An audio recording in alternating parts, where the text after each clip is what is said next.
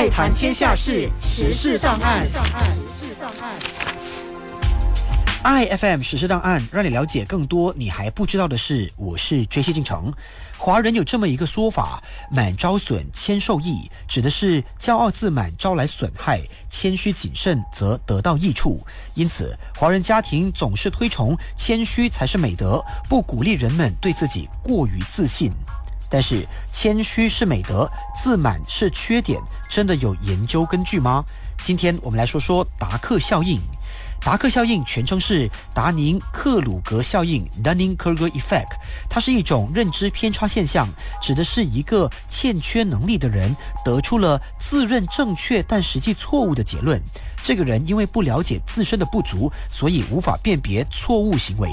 直接来说，就是指庸人容易因为欠缺自知之明而自我膨胀，或者可以被归纳为你没有这个能力，你就不知道自己其实没有这个能力。达克效应的理论源自1995年，一个美国人连续抢劫了两家银行。警察调取监控录像后发现，这个劫匪光天化日抢劫却没有戴面罩，因此根据清晰的外貌特征，很快就将罪犯抓捕归案。当警方抓捕他的时候，这名劫匪对警方会认出他表示难以置信。原来他偶然得知，用柠檬汁在纸上写字之后，字体就会隐形。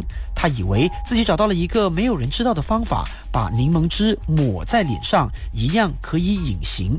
摄像头应该就拍不到他。这起事件引起了心理学家 David Dunning 和研究生 Justin Kruger 的关注，并开始研究这个现象，最终得出了 The Dunning-Kruger Effect，也就是达克效应。研究结果显示，能力差的人对自己的能力估计过高，而能力最好的人则会低估自己的能力。研究认为，欠缺能力的人容易沉浸在自我营造的虚幻优势当中，经常无法客观评估他人能力，导致对自己的能力认知出现了偏差。后来，更多人对这个效应做出了延伸讨论，提出了在工作上的四个阶段来形容这个情况。第一个阶段就是，当一个人从零开始接触一项新的工作，从不懂到入门，学会了基础操作，在工作当中能够有条不紊地处理各项任务，他就会认为这项工作轻而易举，自己已经完全掌握，因此登上了愚昧之巅。接着，他就会进入第二阶段。一段时间之后，他开始得到消极反馈，或遇到难以攻克的困难，才意识到自己的不足和稚嫩，了解到自己所知不过是冰山一角，因此落入了自信崩溃区。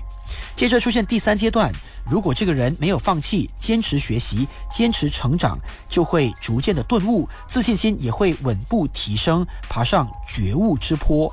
最后就会来到第四阶段，当知识和经验累积到一定的程度，能力被普遍认可，自信心就会达到平稳的高原。无论如何，达克效应不是对愚昧的人进行攻击或嘲讽，因为每个人都可能出现这个效应。任何人，即使是专家、智者，也都只是精通少量或特定的知识领域，在其他大部分的领域也都是无知的。在那些领域。专家也会表现出达克效应，这就是为什么即使专家也难免遭遇诈骗。为了避免陷入达克效应，建议大家可以尝试以下几个方法：第一，不要完全相信自己，多听听别人的意见；第二，多向身边的人要求或获取反馈或评价，客观了解自己的能力；第三，不要害怕承认自己的不足；第四，多思考，不要冲动说话。或急忙做出决定。今天的实时档案由这些进程整理讲解。iFM 实时档案每逢星期一到五早上八点五十分首播，晚上八点五十分重播。爱谈天下事，时事档案。时事档案。